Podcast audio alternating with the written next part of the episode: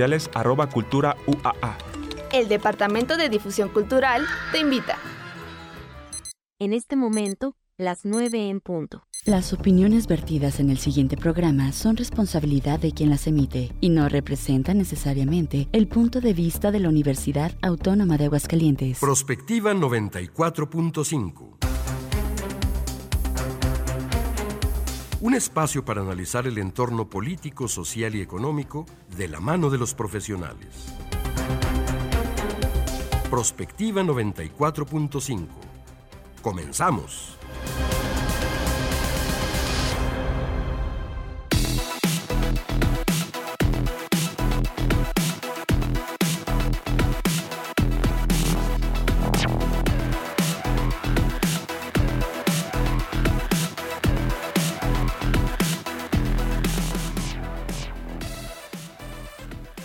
Tal? Muy buenos días, bienvenidas y bienvenidos a una emisión más de Prospectiva 94.5. Estamos arrancando el día de hoy, ya viernes, ya casi fin de mes. Eh, les damos la bienvenida a todos y todos los que nos escuchan a través del 94.5 de FM, también a quienes nos ven a través de UATV, de nuestro Facebook Live y de YouTube también. A todos bienvenidos y vamos a iniciar el día de hoy. Tenemos un tema pues muy interesante, muy importante que trata de los videojuegos, algo que se ha vuelto esencial no solamente en la vida de los niños y de los jóvenes, sino también de los adultos. ¿Cuáles son los, los pros, las ventajas que tienen estos videojuegos, los este las características y también pues en algún momento los problemas que puede generar en materia de, ah, cierta adicción pero también algunos problemas de salud para, para algunas personas que son pues sensibles a esto. Pero bueno sin más preámbulo nos vamos con nuestro resumen informativo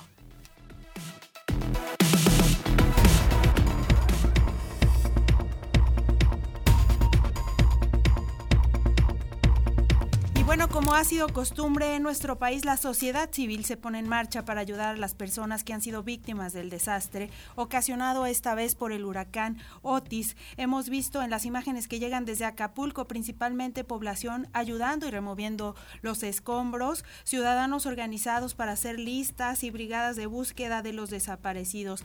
A falta de una comunicación efectiva, hay que decirlo, por parte del gobierno federal y estatal para coordinar y poner en marcha un sistema de búsqueda rescate y ayuda, pues en la zona se han reportado por parte de los diferentes medios de comunicación que están, que están desde ahí, los reporteros que han llegado a la zona, pues que la misma sociedad civil se organiza a través de WhatsApp, de grupos, eh, de cartulinas puestas en el mismo, en diferentes puntos del puerto, en donde están enumerando a las personas que están desaparecidas y a través de estos grupos civiles, pues están buscando a cientos de personas que pues pueden estar entre los escombros o bien eh, deambulando por alguna parte del puerto, pero que no han sido localizadas por sus familiares. En el puerto también hemos visto que priva el desorden por falta de servicios básicos, pero también de seguridad y crecen los saqueos en prácticamente todos los comercios de la costera.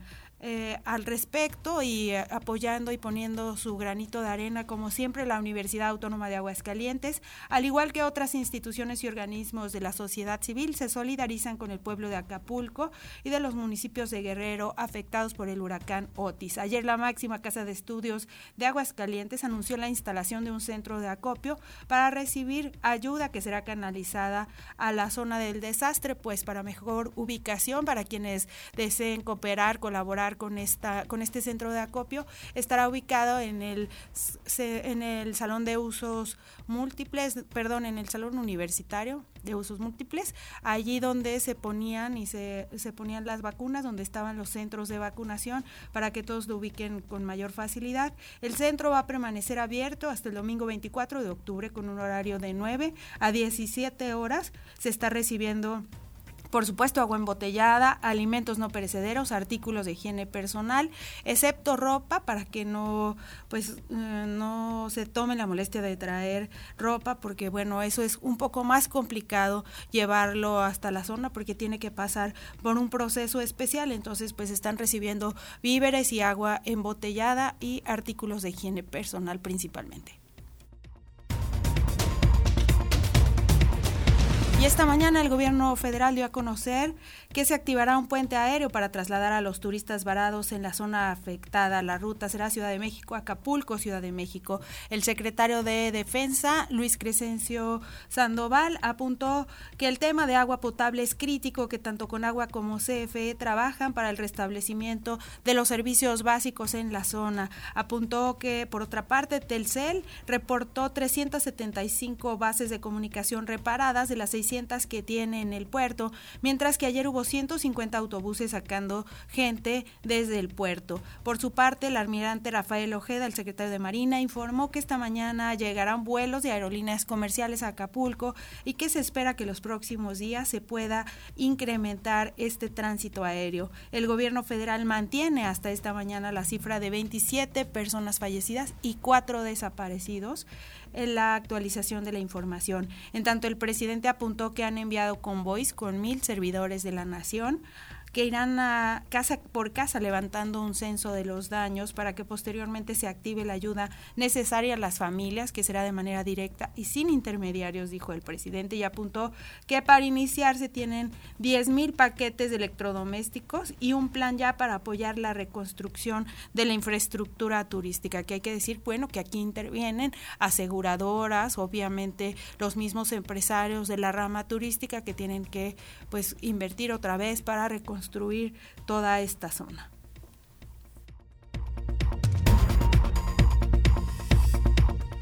Y ya en otros asuntos, en el estado de Nuevo León, mientras tanto se han intensificado el enfrentamiento entre el gobernador Samuel García, los diputados y los diputados de MC y ahora también la dirigencia del partido político Naranja contra el Poder Legislativo tras la designación de un gobernador interino esto por la solicitud de licencia del actual gobernador de la entidad. La licencia comienza a operar prácticamente el día 2 de diciembre y como explicaba esta mañana en una entrevista radiofónica el ahora gobernador interino, que está nombrado pero aún no en funciones, eh, la solicitud de licencia del gobernador de Nuevo León pues ha sido con carácter de urgente y así lo marca la ley en ese estado, pues que se tiene que nombrar de inmediato un gobernador interino y por eso se dio el, el nombramiento de manera tan precipitada. Los emesistas, sin embargo, cuestionan la legalidad del proceso y la elegibilidad de Arturo Salinas, ahora presidente con licencia del Poder Judicial del Estado.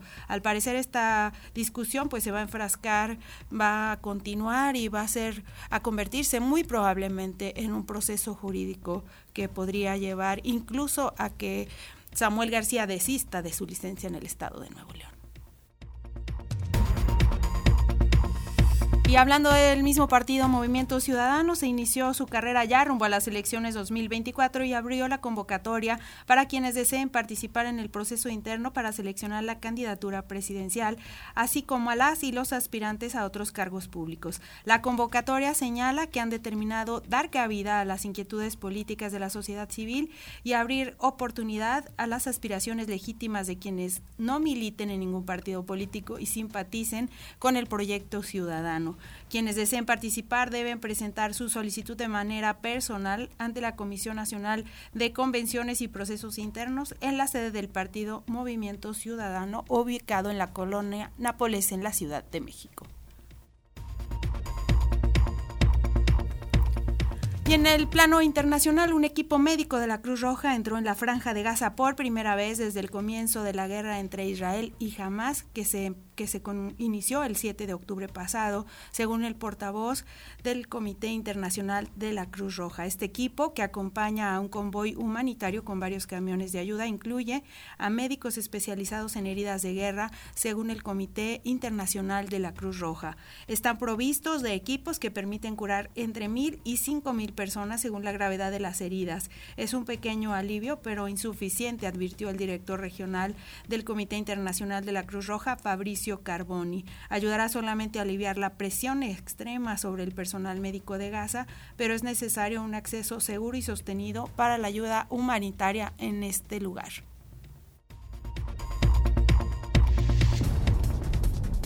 Muchos padres recelan de las videoconsolas por miedo a que perjudiquen el rendimiento escolar de sus hijos. Sin embargo, los beneficios de los videojuegos incluyen el desarrollo de habilidades como la atención, la creatividad, la memoria, los idiomas y el trabajo en equipo. El impacto de los videojuegos en la sociedad los ha convertido en objeto de estudio. Por ejemplo, Andrew Sibilski, psicólogo del Instituto de Internet de la Universidad de Oxford, ya en 2014 publicaba un estudio en la revista Pediatrics en el que establecía cuántas horas debían destinar los niños a los videojuegos. Su conclusión fue que aquellos que jugaban menos de una hora eran emocionalmente más estables, mientras que aquellos que jugaban alrededor de tres horas desarrollaban problemas a la hora de socializar. Por tanto, con moderación, los videojuegos, además de mejorar el aprendizaje, impulsan otra serie de beneficios. A continuación, repasamos algunos de ellos mejoran la capacidad de respuesta, fomentan el trabajo en equipo, estimulan la creatividad, la atención y la memoria visual, mejoran la estrategia y el liderazgo, enseñan idiomas, favorecen el pensamiento crítico.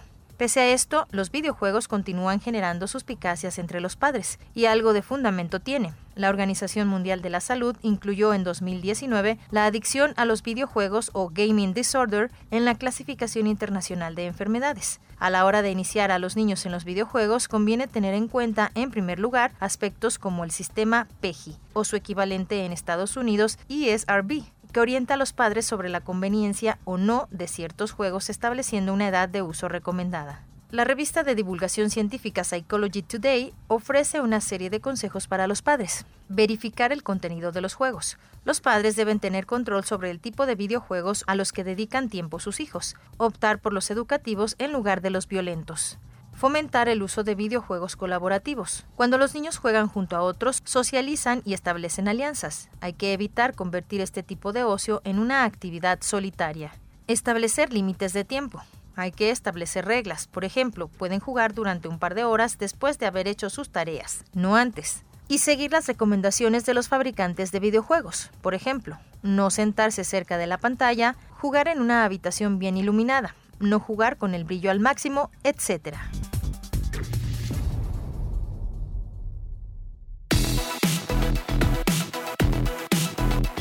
Comunícate al WhatsApp al 449-912-1588.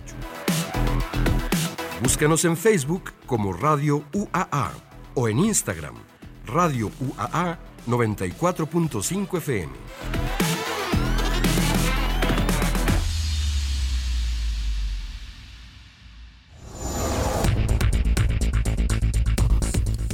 Bueno, ya estamos listos para iniciar esta mesa de análisis y de discusión sobre el tema de los videojuegos, como decíamos al inicio de este programa, y presentamos a nuestros invitados, al psicólogo Martín Rojas Vega, especialista en psicología forense. Bienvenido, Martín. Muchas gracias. ¿Qué tal? Buenos días, gracias. También está con nosotros el licenciado Vladimir Guerrero Cortés, profesor aquí de nuestra carrera de comunicación y eh, especialista en comunicación visual. Bienvenido. Gracias por la invitación, muchas gracias. Bueno, quisiera empezar contigo, mm, doctor. ¿Cuáles son las habilidades que adquieren los niños con los videojuegos? Creo que incluso antes de hablar de las habilidades, creo que tendríamos que tomar en cuenta que si quitamos un poquito el tabú que hay en algunos videojuegos, los videojuegos realmente no son malos o no son negativos. O sea, de hecho al contrario, nos pueden ayudar, por ejemplo, a desarrollar algunas habilidades eh, dentro de, de, todo el espectro de los, de los desórdenes, de los trastornos. O sea, nosotros podemos utilizar algún videojuego, por ejemplo, para tratar algún elemento de discalculia, para tratar algunas situaciones que podríamos estar presentando, digamos, es este, eh, que, pudiesen estar incluso tuviendo, teniendo un impacto negativo en la escuela o en algunas otras habilidades. Entonces, en ese sentido, creo que valdría la pena entender que quitando como, como este, este halo de, negatividad en los videojuegos, eh, valdría la pena entender que una persona eh, dentro del, entendimiento del videojuego como eh, aspecto recreativo, sería diferente incluso al videojuego realidad virtual cuando hablamos en materia terapéutica o de rehabilitación. Entonces ahí creo que valdría la pena como hacer esta, esta primera como gran división. Porque no, de hecho los videojuegos son, son muy positivos y nos ayudan en, muchos elementos dentro de una intervención en, en, en psicología. Entonces creo que en ese sentido, si lo hablamos desde una rehabilitación, podríamos encontrar beneficios en cuestiones de lectura, de, de escritura, incluso de motricidad, cuestiones eh, sociales, pasivas. Entonces, a veces se cree que el videojuego va a aislar a la persona y va a tenerla como en un rincón oscuro y húmedo, cuando pues a veces es todo lo contrario. O sea, a veces nos puede ayudar incluso, les decía, como a, a, sopesar algunas de las cuestiones que hasta eh, por alguna cuestión del desarrollo o, biológica pudiese estar presentando eh, el individuo. Y también pueden ser usados como material didáctico, ¿no? En muchas ocasiones eh, nos sirven incluso para aprender ciertas cosas. Claro, o sea, mm, los videojuegos como cualquier eh, otro sistema o medio tiene sus clasificaciones, o sea, hay los que son puramente de entretenimiento, pero hay que los que son didácticos también.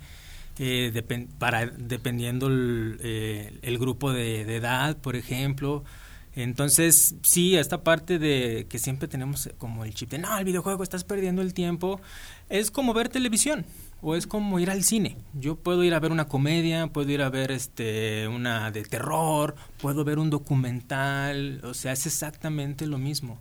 O sea, también mm, qué juego estoy jugando, qué juego voy a jugar y, lo que nos ha enseñado eh, estos últimos años, sobre todo la parte de pandemia, es que son una gran herramienta eh, por ejemplo, en mi, en mi, caso ya personal, con mi hijo el más grande, eh, está muy emocionado en la secundaria porque uno de sus profes encontró una plataforma que es como un videojuego tipo Minecraft, donde como van aprendiendo y van generando resultados, van ganando puntos y van construyendo cosas. Entonces él es feliz, él está aprendiendo y dice, estoy aprendiendo y estoy jugando al mismo tiempo. Entonces ahí está el... Claro, porque también hay algunos que tienen que ver con la estrategia, que ayudan mucho a, como tú decías, al desarrollo cognitivo, pero luego se han usado también para otras herramientas como el aprender un idioma, ¿no? Porque muchas ocasiones como los chicos tienen que hablar, bueno, jugar con una persona incluso de otro país, aprenden el idioma de manera natural, pues.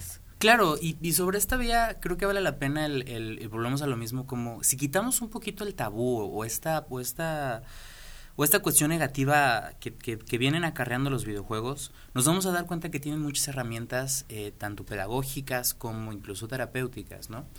¿Qué pasa aquí? Y yo creo que vale la pena aquí entender un hecho importantísimo. Eh, los videojuegos, ¿cuándo fue que empezaron a satanizarse tanto? O sea, porque también nosotros tenemos ahora sí que nombre y fecha de qué pasó, ¿no? ¿Qué sucede? Bueno, en, en, a grandes rasgos y por respeto a las víctimas, en Estados Unidos hubo un, un, un tema de un, de un shooting, de un, de un, em, de un tiroteo en el cual hubieron víctimas desgraciadamente mortales. Al momento en el cual empieza a hacerse la, este, el, el, estudio forense de la reconstrucción, ver qué estaba pasando, pues se dan cuenta que, por ejemplo, eran personas que tenían, eh, que, que, jugaban videojuegos, que tenían ahí elementos este, de, de mm, audiovisuales incluso, este, por ejemplo, eh, bandas de rock, bandas de metal, ¿no? Entonces todo eso fue lo que empezó a, a, generar este tabú, o sea, porque realmente cuando vemos que empiezan a satanizar los videojuegos y empiezan a satanizar algunos, algunos géneros musicales, es más o menos a la par justamente cuando empiezan este tipo de elementos este tipo de sucesos, perdón, trágicos. Entonces, ¿qué pasa por acá?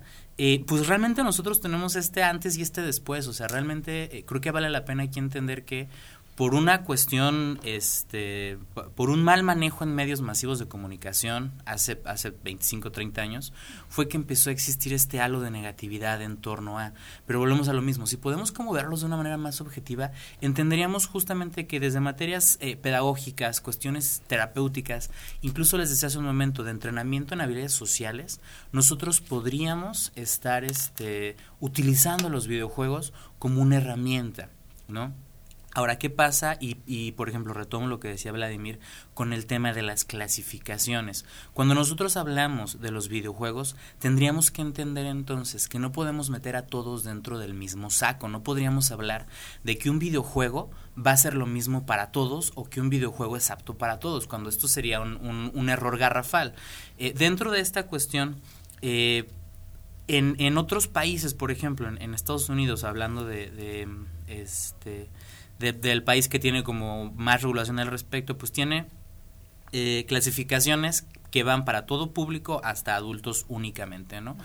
En México, ¿qué sucede? En México nos vamos encontrando que no es hasta 2020 que empiezan a haber ya regulaciones más formales al respecto, en los cuales te dicen qué clasificaciones son, son, son adaptadas para México, eh, cuáles son las cuestiones incluso regulatorias en, en, materia de venta de videojuegos y eh, cuáles son las herramientas que los padres tienen justamente para regular esto, ¿no? O sea, esto, esto sucede y, y, es un hecho que incluso a mí me gustó mucho porque al final de cuentas lo que nos dice esta, esta, esta, este marco regulatorio es que todos los, los aparatos electrónicos tienen que tener un control parental justamente para que eh, no, no, exista este salto de edades y las personas, ahora sí hablando del aspecto negativo, pudiesen estar expuestas a violencias o a contenido no apto para sus edades, eh, tanto cronológicas como del desarrollo. Claro, y también vemos que muchas veces eso no se respeta, pues, o sea, que lo, son los mismos padres de familia los que dicen, bueno, pues no está dentro de su rango de edad, pero le voy a comprar el, este juego y, y, y, en muchas ocasiones ni siquiera ven los contenidos de los juegos, o sea, es porque está de moda, porque el hijo lo pidió, etcétera. Toda la vida, de hecho, bueno, pues eh, sin balconearnos en las edades y generaciones, a nosotros siempre nos tocó la leyenda urbana del niño que le rompió la silla al hermanito porque veía las luchas, o el que se aventó de la azotea porque se creía Superman, ¿no? Eh, lo que yo, por ejemplo, comparto con mis alumnos eh, en cualquier clase de medios de comunicación, radio, cine, tele, lo que sea, eh, es que la responsabilidad es de nosotros como papás, ¿no? O sea, a ver qué estás viendo y explicarles. Por ejemplo, mis hijos, pues no sé si bien o mal, no lo voy a saber hasta que ya estén grandes, pero siempre han tenido acceso a, los medios digitales, tienen sus tablets, ven plataformas para su edad y todo. Pero yo estoy viendo que ven, yo activo los controles parentales, ¿no? A ver, el niño tiene dos años, no ve YouTube, ve YouTube Kids, que es contenido ya filtrado para niños. A ver, el niño ya tiene 12, 10 años, ah, ok, pero ¿qué estás viendo? Eh, exacto, sí, de repente mm, escucho o, esto, este, es estar ahí al pendiente, o sea, depende mucho de nosotros, pero sí, como dices tú, nosotros de repente por ay, el niño se está portando bien o, los, todos los amigos juegan este, pues sí, cómpraselo, ¿no? Que yo siempre, por ejemplo, eh, con, con, mis amigos y en otros programas siempre hemos dicho, pues sí, a lo mejor como cuando nuestros papás, pues sí, que vea Robocop, no pasa nada, ¿no? Y uno así de ocho años y dice, su manches, y la violencia, ¿no? O Pero el exorcista, con o el exorcista, bueno, no sé si no me lo Los gremlins, por ejemplo, en mi caso, pero yo las veía con mis papás y ellos me iban explicando y me decían, es una película, mira, está esto. Entonces, aquí el acompañamiento es a cualquier edad, o sea, no porque, ah, ya está en la secundaria, ya está en la prepa, no, porque creo que luego sale peor. Es el acompañamiento, o sea, ¿qué estás jugando? ¿Con quién estás jugando? Eh, qué estás haciendo, con quién estás hablando, porque ahora son interacciones en línea. De hecho, por ejemplo, las compañías ya se lavan las manos. Está la clasificación, pero cuando uno entra al juego a jugar en línea siempre dice las clasifica las interacciones en líneas no están clasificadas por la asociación tal porque no tenemos el control. Finalmente no sabes si estás jugando si está jugando un niño de seis años o un adulto. Eh, Exacto. y que bueno, al final de cuentas eso tal vez no sería un problema. El problema sería si hubiera alguna interacción fuera del videojuego o que, tratara el adulto de enganchar al niño en alguna otra cosa, ¿no? Porque aquí ha habido también algunos comentarios de personas que están un poco más involucradas en el tema de seguridad, hablando de que el narcotráfico está enganchando niños a través de videojuegos. Pues. Sí, no, claro. O sea, aquí tendríamos que entender que una cosa es justamente el, el tema del videojuego en sí, o sea, el juego per se, y otra sería, por ejemplo, las interacciones online que estuviéramos teniendo. Eh, incluso, por ejemplo, eh, en, en, ese sentido, muchas asociaciones protectoras de infancias recomiendan el que los videojuegos no estén eh, no se estén jugando de forma abierta online. O sea qué quiere decir esta parte que los las infancias puedan jugarlo en, en offline o sea pudieran jugarlo este como el videojuego normalito sin tener acceso a, internet abierto. ¿por qué? porque también aquí hay muchos muchos riesgos no eh, y otra de las regulaciones o propuestas que se han metido es, eh, digo, esto todavía nos falta un ratito para que pudiera como ver la luz, es que los videojuegos de ciertas clasificaciones no puedan tener una interacción abierta. Si ustedes se acuerdan hace, no sé, 20 años, eh, había algunos juegos online pero que solamente tenían tres o cuatro frases precargadas que tú nada más podías enviar, ¿no? Así como, wow, qué buena partida, este, súper buen movimiento, hasta luego, gracias. Y era todo el tipo de interacción que podías tener, era una interacción cerrada, ¿no? Entonces lo que se propone o, lo que se ha estado buscando regular sería eso, justamente, que algunos videojuegos no pudiesen tener una interacción abierta, sino más bien tuviesen una interacción cerrada para justamente prevenir el contacto con, con, este, con personas de diferentes edades en cuestiones de riesgo, ¿no? Entonces, ¿cuál es el problema? Que desgraciadamente cuando tenemos esta libre interacción no podemos regular qué hay, qué se dice, ¿no? Y como bien lo comentas, hace, hace algunos años salió a la luz un reportaje eh, y, y, salió a la luz información muy delicada en la cual, por ejemplo, eh, grupos del crimen organizado, hablando incluso específicamente del cártel de Jalisco Nueva Generación, empezaba a reclutar adolescencias a través de videojuegos como el Call of Duty, ¿no? Entonces desde ahí encontramos que eh, el, videojuego abierto, a, o sea, con, con, comunicación abierta, es un riesgo enorme, o sea, enorme, enorme, enorme, ¿no? Entonces, desde ahí tendríamos que entender que el marco regulatorio muchas veces no solamente queda, por ejemplo, en lo que decíamos hace un momento, de la clasificación, sino también nosotros como padres, nosotros como adultos que estamos ahora sí que comprando el videojuego, es responsabilidad nuestra el que estemos nosotros este supervisando ese tema, ¿no? Y sobre esa vía incluso vamos a ver que lo que les decía hace un momento de los marcos regulatorios, los lineamientos generales del Servicio Mexicano de Equivalencias de Clasificación de Contenido de Videojuegos nos habla de dos elementos importantísimos. El primero de ellos es el que nosotros como cuidadores principales, tenemos la responsabilidad entera de lo que consumen nuestros hijos y de lo que juegan. ¿Sí me explico en esta parte? O sea, aquí ya no es problema del que hace el videojuego. O sea, ¿por qué? Porque el que hace el videojuego ya te dijo qué contenido tiene, qué lenguaje tiene, qué interacciones hay.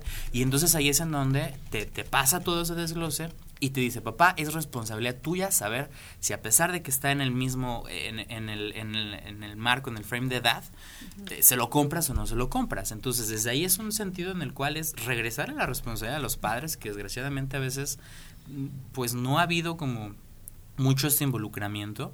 Y por otro lado, también este, este marco dice algo importantísimo. Dice que entonces, digo, lo voy a parafrasear, ¿no? Si tú, o sea, si tu padre, madre, dejas a tu hijo encargado, digámoslo así, eh, es responsabilidad tuya el que tu hijo no consuma contenido no apto para su edad. O sea, antes se creía de, bueno, pues es que lo dejo con la abuelita y entonces la abuelita es quien le deja ver las películas violentas, ¿no? O sea, como lo que nos tocó toda la vida. Que se pasa. que es real. Exactamente. Pero no, realmente no. O sea, ¿quién te dice, a ver, es responsabilidad tuya regular esa parte y si no puede haber como el, la seguridad de que el niño va a estar en un entorno seguro, pues entonces que no consumen esos horarios, ¿no? O sea, y creo que eso es un punto importantísimo porque entonces nos regresa a los padres la perspectiva de, a ver, estando físicamente o no, los niños, niñas y adolescentes son tu responsabilidad. Por supuesto. Ahora, otro aspecto que considero yo positivo es como todo el desarrollo que se ha dado en materia audiovisual a través de los videojuegos. Y creo que hasta se han creado carreras que hablan de animación, etcétera, ¿no? Que, bueno, viendo los aspectos positivos, pues creo que este es uno de ellos. Sí, no, o sea, es una industria gigante. De hecho, ya se compara precisamente que hay videojuegos que tienen el presupuesto y ganancias de una producción de Hollywood, ¿no? O sea, ya... Eh, no era no es lo mismo jugar que nosotros jugamos el Mario Bros, el Pac-Man, o sea, ahorita jugar cualquier videojuego es una es una producción gigante. Sí, a mí me ha tocado impartir en varias universidades, incluso carreras de eh, y veo que tienen materias de taller de sonido para videojuegos o guionismo para para videojuegos, porque ya es una historia, o sea, si uno agarra un guion de un video, por eso tantas, ya tenemos tantas adaptaciones de videojuegos al cine, porque ya el guion ya está hecho, ya nada más lo adaptan para dos horas, pero ya está, entonces es una industria creciente, no se va a detener, eh, no puedo decir que está en, en, auge, porque a lo mejor todavía le falta mucho, pero sí, o sea, la verdad, ya si nosotros lo vemos por otro lado, es, es ya un, un monstruo, es un monstruo Y bueno, pues aquí creo que en lo que estamos todos de acuerdo es eh, ese monstruo debe de estar supervisado, ¿no? O sea, es como tener una mascota y, dejarla por la calle. Ay, ya mordió fulanito. ¿Para qué te le acercas a la mascota? No, no es mi mascota, yo la cuido. Son mis hijos, entonces yo estoy al contrario, yo estoy viendo, perdón, qué están haciendo y todo. Los dejo eh, con la abuelita y todo. Eh, no debe de jugar esto, no, no debe de hacer, como en nuestros tiempos, está castigado el niño, no va a ver esta tele y, tiene que hacerte, acá con nosotros igual, o sea, ¿qué, ¿qué, estuvo haciendo? ¿Qué está haciendo?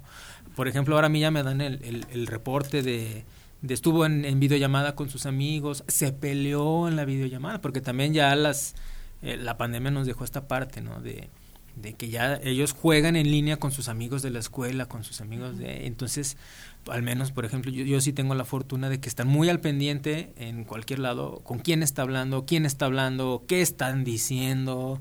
Este, nosotros, los papás, los adultos, somos los que tenemos que tener esta supervisión de, de ellos y más en este monstruo que está creciendo.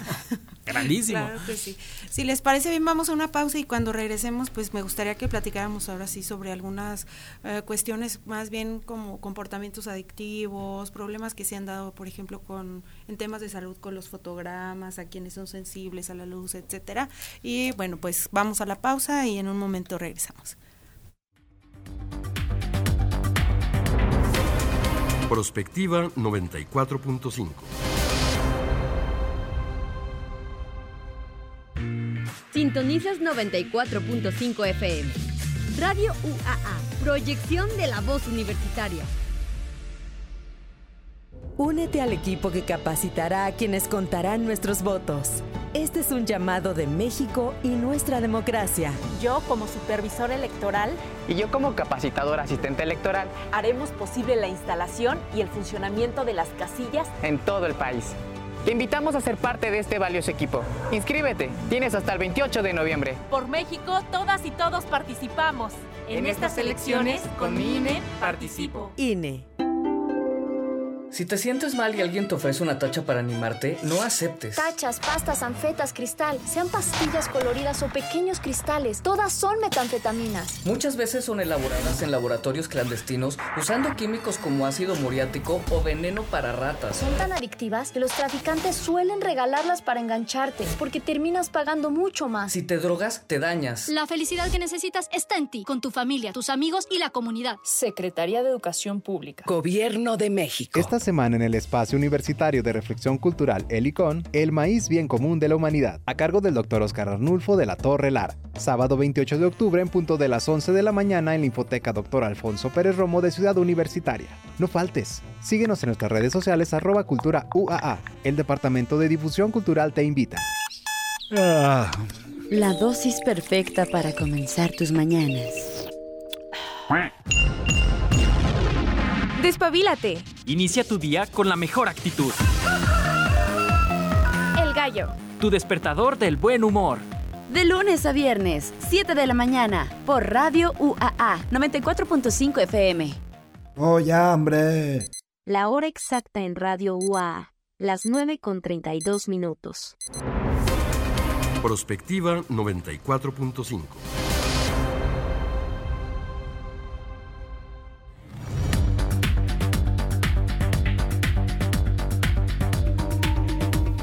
Regresamos aquí a Prospectiva 94.5, como estábamos platicando antes de la pausa sobre los videojuegos, pues hablamos de cuando se empezó a estigmatizar el tema por la cuestión bélica, también hubo un momento en que en Japón, me parece, eh, salió un videojuego que causó unos ciertos problemas como de epilepsia a algunos niños que eran sensibles a, a ciertos fotogramas y de ahí también comenzó un estigma especial sobre los videojuegos. De hecho, este estigma que, comentas ha estado como eh, en diferentes momentos y realmente lo estamos enfocando mal. ¿Por qué? Porque en su momento, por ejemplo, me acuerdo cuando yo era pequeño, había unas caricaturas de Pokémon y, empezaron a decir que Pokémon causaba como la, este, epilepsia. la epilepsia, ¿no? Y luego fue que Marvel, por ejemplo, con sus películas, como tienen trajes muy coloridos y hay muchos cambios de cámara que también causan epilepsia. Y luego estaban diciendo que incluso algunos... De hecho, ellos tienen en sus películas, pasan uno de cuidado con las personas a, que son a, a partir de ese caso de Pokémon empezaron a salir las advertencias de, de, tiene juego de luces y puede personas hipersensibles a la luz le puede pero es que bueno sí pasa. Por ejemplo a mí este sin dar muchos detalles respetando la privacidad, sí me tocó un alumno eh, en clase de Photoshop. En clase de Photoshop estábamos haciendo croma, pantalla verde, y de estar tanto tiempo viendo la pantalla verde le dio un ataque de epilepsia.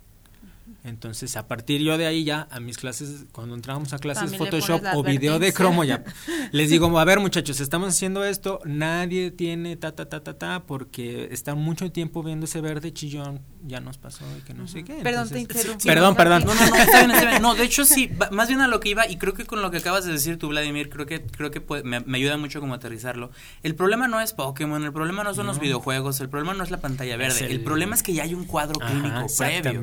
El, el rollo aquí es de que muchas veces se cree o se mal cree que el videojuego, la pantalla verde, el, el Marvel, que los Pokémon, son los que generan, o sea, uh -huh. de que no existía el cuadro previo y esto detonó la, el cuadro epiléptico y esto es una mentira.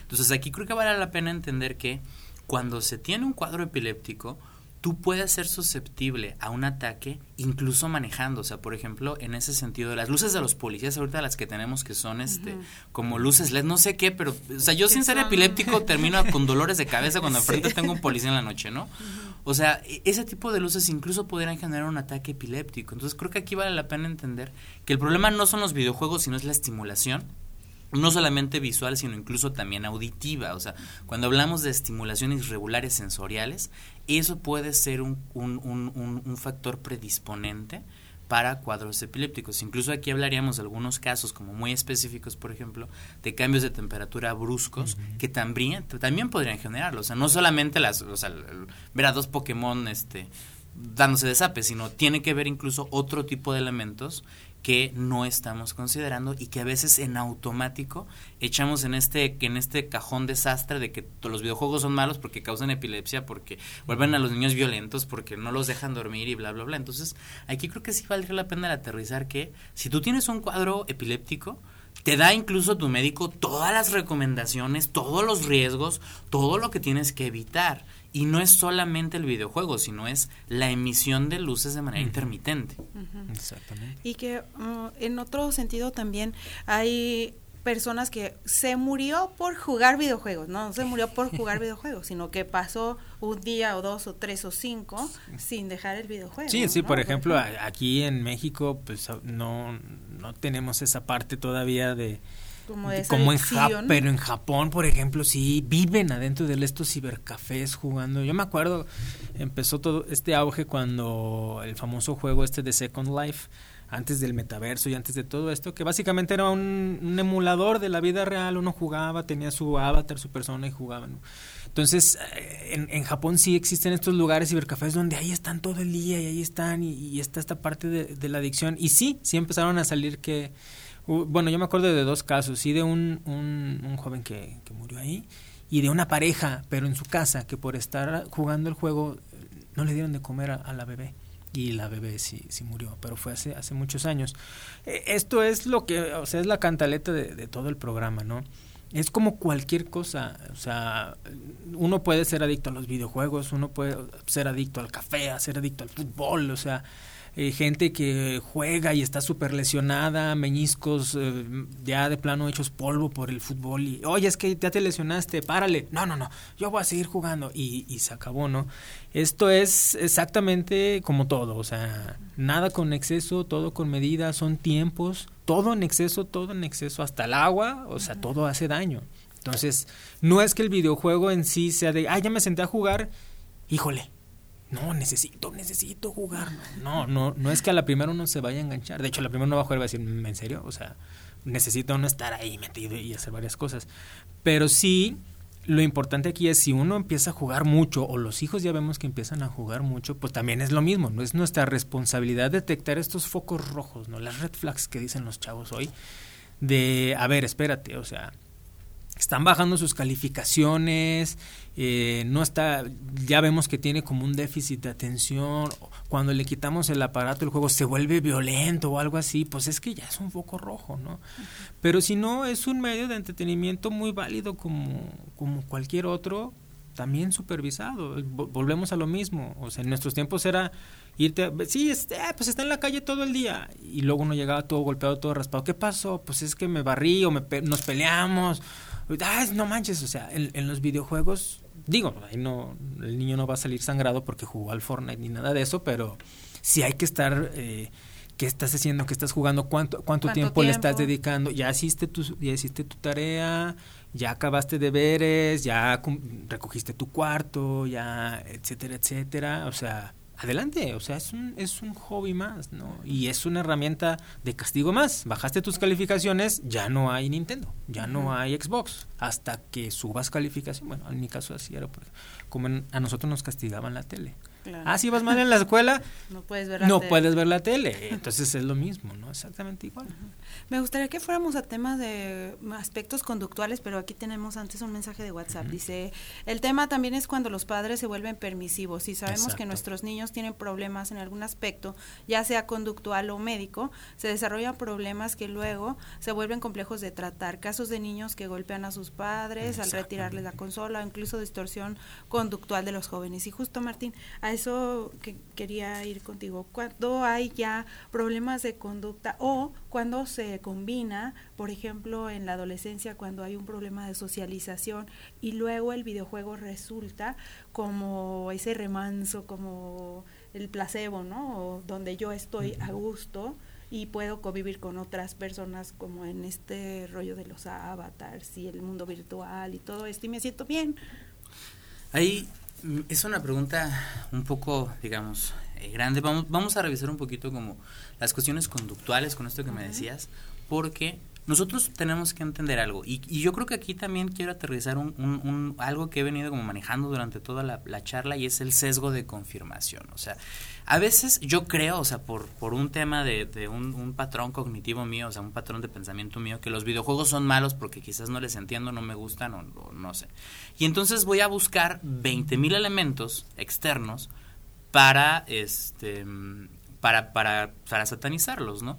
Y entonces en ese sentido el tema conductual a veces no es la excepción.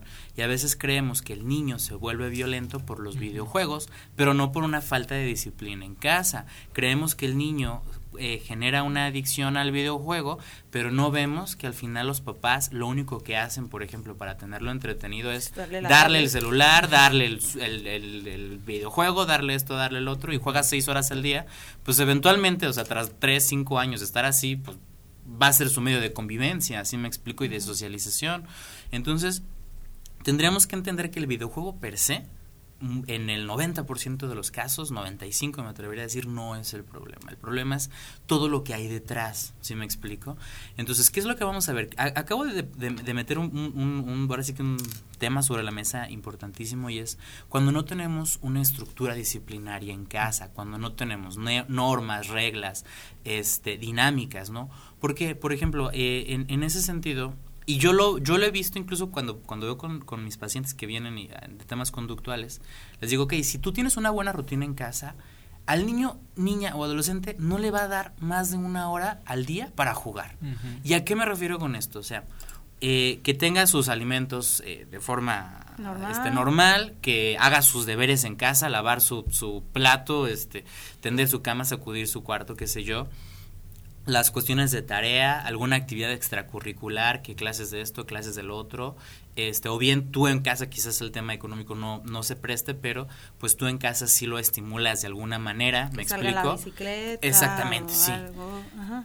Y si tienes todo esto, lo bañas y lo duermes a la hora que se tiene que dormir, si tú tienes todos estos elementos que cualquier niño, niña o adolescente tendría que tener... Probablemente ni tendrá tiempo para, para, el videojuego. Mira, y no te miento, o sea, incluso yo lo he visto, ahora sí que en, que en viva voz con, con mi chiquillo, si bien le va, juega una hora, o sea, y, y esto es así como que, este, como que mucho decir, ¿no?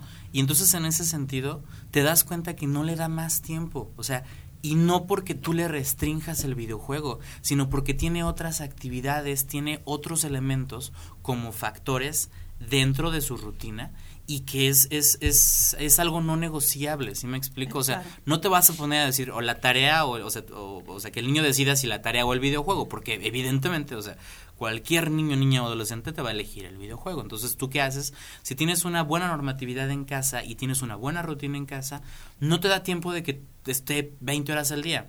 Por otro lado, también aquí es importante entender que cuando el aspecto disciplinario yo no tengo este tipo de elementos bien claros de lo que son los deberes o responsabilidades y los privilegios. El privilegio sería aquel elemento no básico para su desarrollo, pero pues que es un plus, que es algo que le gusta.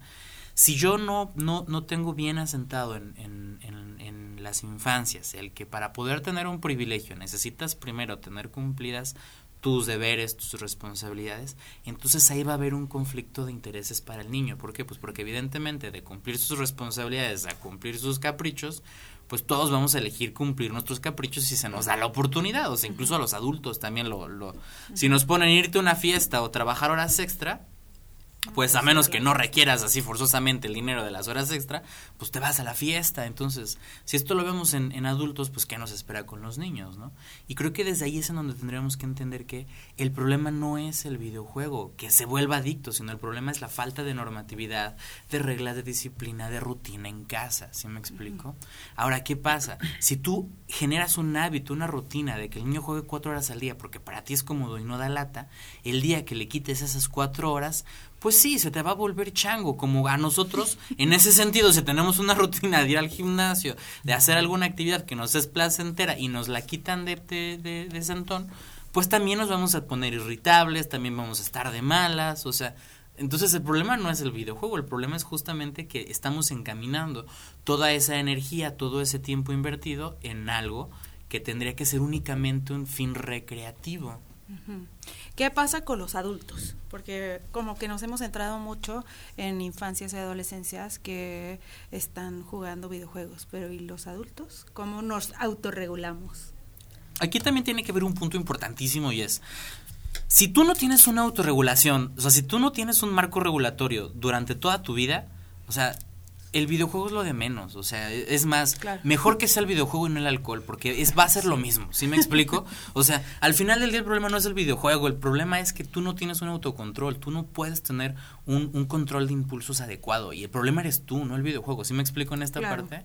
Entonces aquí valdría la pena hablar de que quien tiene una adicción al videojuego, pues más bien el problema es el, el, la falta de control de impulsos, el problema es este, esta, esta incapacidad de tener un marco regulatorio de tus tiempos, de tus actividades. Entonces ahí pues, más bien tienes que ir a tratarte. ¿Qué es lo que sucede? Desgraciadamente en muchos casos hay adultos que no tienen un, un, un buen marco regulatorio y dos que también el tema de la tolerancia y la frustración la tenemos por los suelos. Y entonces al final del día, y vuelvo a lo mismo, el juego no te va a dar tolerancia a la frustración si no tienes este aspecto previo. Ahora, y incluso aquí yo me animo a decir, y, y ahora sí que este hasta jugando un poquito al, disidente, o sea, el videojuego te puede dar tolerancia a la frustración si tú en el aspecto terapéutico lo trabajas de la manera adecuada. O sea, si, tú conductualmente vas trabajando la, la tolerancia a la frustración, por ejemplo, en el infante o adolescente, eh, y después, ya una vez generado esto, le das seguimiento con un videojuego específico, puedes tener un buen, un buen resultado. Pero si no tienes esto previamente, o sea, si tú desde antes no generas esa tolerancia a la frustración de adulto, no la vas a tener. Y al contrario, es donde ves, por ejemplo, personas que agarran el, el, la consola de videojuegos y la avientan por la ventana cuando pierden, o sea, y entonces el problema no es el videojuego que hayan perdido, el problema es que no sabes perder, no tienes tolerancia a la frustración y al final del día responde esto más a un berrinche que realmente a, a un problema con el videojuego. Ni siquiera que estuvieras jugando un videojuego bélico como luego como que se les estigmatiza demasiado a estos a estos juegos que tan que eso bueno depende de la edad de cada quien no ajá claro. Entonces desde ahí tendríamos que entender que volvemos a lo mismo a veces nuestro sesgo de confirmación hace que querramos ver lo que queremos ver. Y vemos una persona violenta y le queremos echar la culpa al videojuego. Vemos una persona frustrada y le queremos echar la culpa al videojuego. Vemos una persona con pocas habilidades de socialización y le queremos echar la culpa al videojuego. O sea, aquí tendremos que entender que, o sea, esto es solamente como la consecuencia de, o sea, es el lugar seguro que la persona está agarrando, pero no es el el problema. O sea, el problema es todo lo que hay detrás. Todo el entorno. Claro. Tanto, digamos, familiar como social, etcétera. ¿Qué videojuegos nos recomendarías, Vladi? Ay, cualquiera. no, bueno, digamos, con ciertas características para diferentes aspectos. Por ejemplo, estrategia, cuáles. Es que es como, es como dice eh, es, depende de la personalidad, o sea, ahí no todos los videojuegos son para todos, a algunos les va a gustar de estrategia, a algunos les va a gustar los retos, a algunos les va a gustar los shooters de guerra, violencia. Ah, yo tenía un, jefe en Estados Unidos que él tenía una frase muy, muy buena que decía, mata píxeles, no personas porque cuando estuvo esto, pues allá en Estados Unidos estuvo muy feo lo de los tiroteos, entonces él jugaba, ya era un grande, estamos hablando de, ya tendría como 40 y tan, no, ya andaba rondando los 50, yo tenía mis 20, y él jugaba videojuegos, jugaba videojuegos y cuando coincidimos, ah, yo también juego y me dice, sí, o sea, yo prefiero matar píxeles que, matar personas, o sea, él, se distrae. Por eso te trato bien en el trabajo. Por eso exactamente, sí. Entonces, pues aquí más que nada es, es este, encontrar, es, es como cuando nos preguntan, y pues, ¿qué hobby tienes? Pues a algunos les gusta el fútbol, a algunos les, les gusta ir al gym, a algunos les gusta, exacto, con los videojuegos es igual. Obviamente sí es muy parecido, si a mí me gusta el deporte, pues me va a encantar el, el FIFA, me va a encantar el NBA, me van a encantar todo eso, ¿no? Si a mí me gusta no sé, la estrategia, pues sí me va a gustar X, oye, me, yo tengo esa eh, afán, de las colecciones, porque hay gente que colecciona cualquier tipo de cosa, pues me va a gustar Pokémon, me va a gustar X o Y, ¿no? O sea, es, es simplemente encontrar porque hay un mundo, o simplemente hay, hay gente, ya cuando se puso muy de moda el Sudoku, Hay gente que lo encontró para el, el, celular y feliz, ¿no? El Candy Crush, por ejemplo, ¿no? Que es el Tetris, para nosotros era como el Tetris, ¿no? Que le guste y, y, y, hay gente que lo no es que a mí no me gusta el Candy Crush ah, a mí exactamente pero es, algo los, los juegos de los teléfonos es también es, es esa parte no o sea de tengo cinco minutos estoy en la fila del banco estoy pues voy a jugar una partida de Candy Crush ya me distraigo se me, me voto el chiste es encontrar encontrar cuál, cuál te guste. O sea por ejemplo a mí pues sí el Warzone y eso a mí sí me gusta ya ya casi no juego. Pero yo sobreviví la pandemia jugando, videojuegos. Eh, pues era estar encerrado y qué hacíamos, sobre todo en las noches, ¿no? Entonces yo, la verdad, sí me mantuve muy centrado jugando juegos de fútbol, de deportes, el, Warzone, jugando en línea, sí me mantuvo. Pero yo, o sea, es mi personalidad, pero yo sí conozco otra gente que se la pasó Candy Crushando o haciendo otro tipo de, de... Aquí el punto es encontrar si a mí me gusta esto, pues voy a buscar un videojuego que vaya, que vaya por ahí. O sea, afortunadamente ya, antes sí nada más era Mario Bros o era Pac-Man. Ya, no, ahora sí ya hay infinidad. Y puede ser consola, puede ser en el dispositivo. El chiste es encontrarlo y y no satanizarlo como, como estamos diciendo. ¿Qué tanto éxito tuvieron estos videojuegos que, o sea, las consolas como Wii que como que combinaban un poco actividad física o algunas habilidades como para la música, etcétera? Pues de hecho, por ejemplo, estos juegos fueron la puerta de entrada para poder y, y, desde ese momento empezar a meterlos en un abordaje terapéutico para cuestiones de rehabilitación. Entonces, por ejemplo, nosotros como psicólogos incluso algunos colegas que son neuropsicólogos, eh, les ha ayudado muchísimo para poder trabajar en algunos cuadros clínicos específicos. ¿no? Entonces, si lo hablamos desde el punto de vista, desde la psicología, ha sido positivo, ¿no? Eh, y también esto genera una nueva experiencia, una experiencia mucho más inmersiva en, en, el manejo de, de, de, la experiencia, ¿no? Con la cual ya puedes tener como otro tipo de, de realidades. Hace, de, no sé, 30 años, cuando jugabas, pues hasta tú movías el volante, el, el, controlito, ¿no? Y ahorita eso ya es una realidad, o sea, tú lo mueves y el personaje se mueve, entonces es una cuestión mucho más interactiva, mucho más inmersiva, ¿sí me explico? Entonces, desde ahí alcanzas a ver que es una experiencia mucho más cercana, incluso aquí hay quienes dicen, ahí se me hace como interesante la propuesta, que, como decía hace un rato Vladimir, o sea, si el videojuego ha estado cada vez como acercándose más, por ejemplo, al cine, el cine va a terminar acercándose mucho más al videojuego y, el, y en, no, quizás no en 10 años, en 30, 40 años, la película incluso sería una película muy interactiva en la cual incluso tú tienes ahí como que la decisión de saber para dónde se va el personaje. Entonces, desde ahí entenderías que el videojuego no solamente llegó para quedarse en, en todos los sentidos, sino también incluso va a ir poco a poco ganando terreno en otros. O sea, y está revolucionando ciertas tecnologías también. Ah, claro, sí. Bueno, pues estamos ya a punto de cerrar el programa. Me gustaría que nos dieran un mensaje final y pues bueno, creo que fue un buen tema para viernes, un poquito más, más ligero, relax. Relax, Vladi, no, pues nada, este, que lo que hemos dicho, ¿no? O sea, supervisión, no no que no juzguen, más bien que, que, estén al pendiente, o sea, no porque su hijo, ya se ha dicho aquí sobre la mesa en, en, toda la hora, no porque mi hijo juegue videojuegos, no porque juegue el de pelea se va a andar peleando en la escuela, ¿no? O sea, todos los que en, la escuela ahorita son buleadores y son los que más golpean, es lo que menos juegan.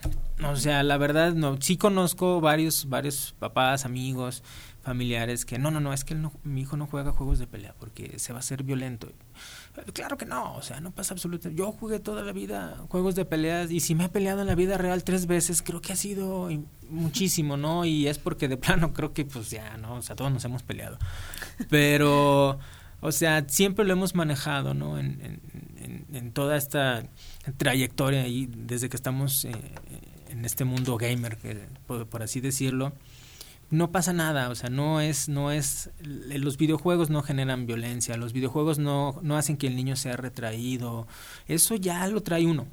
O sea, más bien aquí nosotros lo que tenemos que hacer es acompañar a los niños, siempre estar muy pendientes a todos, qué están jugando, eh, por qué lo estás jugando, con, ahora con quién lo estás jugando y qué te estás gastando, porque también ya hemos visto la infinidad de notas de niño, de hecho acaba de salir uno y un video muy viral de que unos papás descubrieron que su hijo se gastó todos los ahorros de la familia en, en skins de Fortnite y creo que lo cacharon en un cibercafé y llegaron y le pusieron, lo tundieron, pero feo. Porque y ahí agarran las tarjetas de los y, papás. Y, y, se compra todo, ¿no? La niña que agarró la huella de digital de su mamá y, y se gastó 10 mil pesos en, en, el, en, juegos de teléfono, ¿no? Entonces, es, es supervisión. Es explicarles a los, a los hijos, ¿no? O sea, sí, ok, ah, papá, es que es mi domingo y, y yo me lo puedo gastar. Sí, pero a ver, ¿en qué te lo estás gastando? ¿Con qué frecuencia? Eh, poner, poner, poner, explicarles, poner límites y el, el super tip, o sea, como dicen las mamás, la ociosidad es madre de todos los vicios. Entonces, si ellos están ocupados haciendo sus deberes, lo que les toca hacer, el videojuego es simplemente para descansar. Uh -huh. Y ya cuando vean, ah, pues sí, ay, ya. ya se acabó es el como nosotros, porque ya no jugamos, porque cuando nos sentamos a jugar, no, pues Ya o duermo o juego, pues no, mejor duermo y descanso un ratito, ¿no? O- Con los niños o juegas es ya igual. dormido con los ojos Y, cerrados. y en vacaciones, cursos de verano, o sea, otra- Sí, otras actividad actividades. física también claro, combinada. claro. Y ya, entonces ahora sí como nosotros, ah, pues el domingo de flojera, date, Date, hombre, pero ya, na- ya acabaste tarea, ya, ya todo está arreglado para la escuela mañana, todo está chidísimo, No, se te estudiaste la para- cartulina. No, es- sí, exactamente, ¿no? Entonces ahora sí, sí, hombre, date, juega todo el domingo, o sea, no, no pasa absolutamente nada. Muy bien.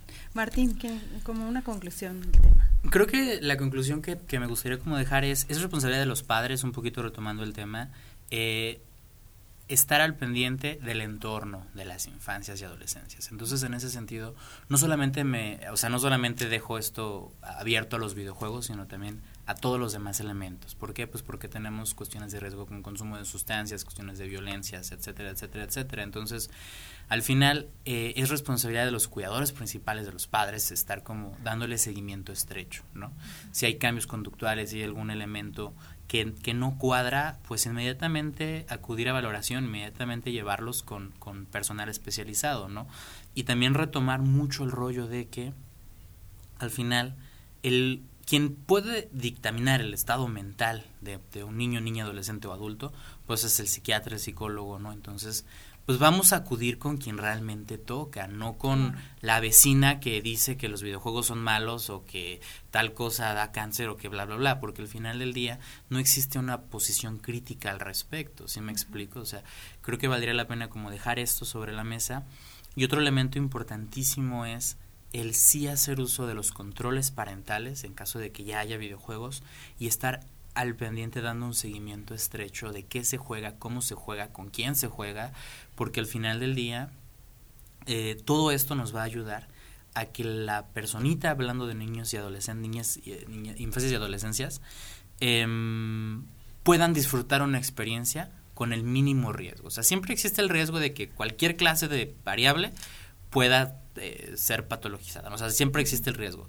Pero al final ese riesgo puede ser mínimo y en este caso, si estás al pendiente, si tienes controles parentales, la experiencia puede ser positiva y el riesgo puede ser mínimo. ¿Sí me explico? Si, tenemos obviamente todos los demás elementos en orden, hacemos uso de todas las herramientas que tenemos a la mano y al final tenemos otros factores protectores como este, deportes, como rutinas, como otro tipo de elementos.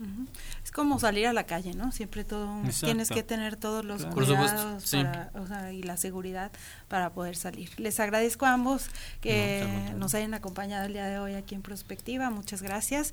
Y pues a todos ustedes que nos estuvieron viendo y escuchando, ya sea a través del 94.5 de FM, de Facebook Live, de UATV o de YouTube, les agradecemos el favor de su atención y los esperamos, los invitamos como siempre para que el próximo lunes nos acompañen aquí a las 9 de la mañana en el 94.5. María Hernández se despide y agradecemos ahí a Juanita Salas y a Checo Pacheco como siempre su apoyo en los controles técnicos.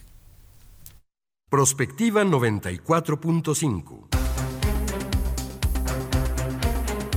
Un espacio para analizar el entorno político, social y económico de la mano de los profesionales. Prospectiva 94.5.